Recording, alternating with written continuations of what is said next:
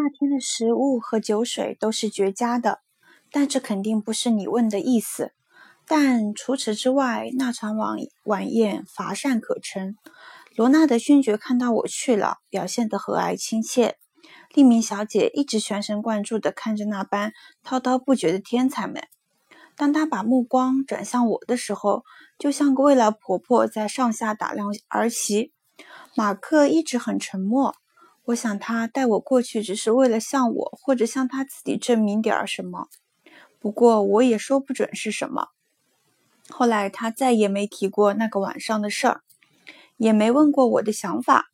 一个月之后，雨果和我去参加晚宴，就是那一次，我遇见了戴维。他是在那里工作的一位生物学家邀请的朋友。罗纳德·卡伦德想要他去。戴维在读最后一年的时候，利用放假时间在那里工作过。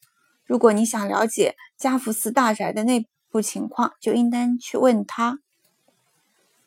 五分钟之后，雨果、伊莎贝尔和戴维都到了。科迪蒂亚正在楼上的洗手间里，他听见停车的声音，还有门厅里叽叽喳喳的说话声。楼下的脚步声朝着后面的客厅远去。他打开热水龙头。厨房里的燃气热水器立刻发出轰鸣声，好像这座小房子被装上了发电机。科迪迪亚任由热水流出，自己走出洗手间，把门轻轻地带上。他蹑手蹑脚地走到楼梯顶端，不无愧疚地想：这些白白浪费的热水，只好算索菲倒霉了。他轻轻地向下走了两三步，侧耳静听。可是越发觉得自己的行为卑劣，简直不择手段。前门已经关上，但是偷笑后面客厅的门开着。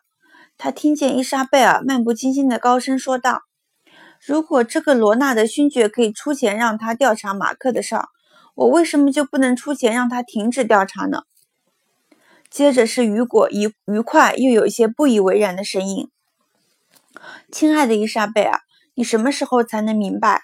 不是所有人都是可以用钱收买的，反正他是不会的。我喜欢他。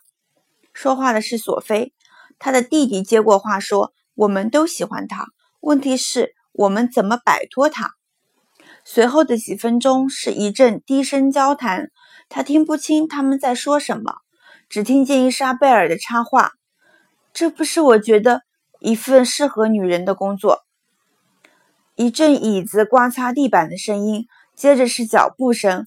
科迪蒂亚赶紧悄悄回到洗手间，关上水龙头。他曾经问伯尼要不要接一桩离婚案，到现在他还记得他洋洋得意的告诫：“你干不了我们的工作，伙伴，你也成不了男人。”他站在那里，看着那扇半开着的门。雨果和伊莎贝尔离开了。等到前门关上，汽车开走之后，他才下楼。索菲和戴维正从一只大旅行包里往外拿蔬菜和水果。索菲笑着说：“伊莎贝尔今天晚上要办一个聚会，他在离这里很近的潘顿大街有一处房子。马克的导师爱德华·霍斯福尔可能会去。”我们觉得你或许需要向他了解马克的情况。聚会晚上八点开始，但是你可以到我们这里来。现在我们要先收拾野餐用的东西。我们打算花一个钟头在河上划船。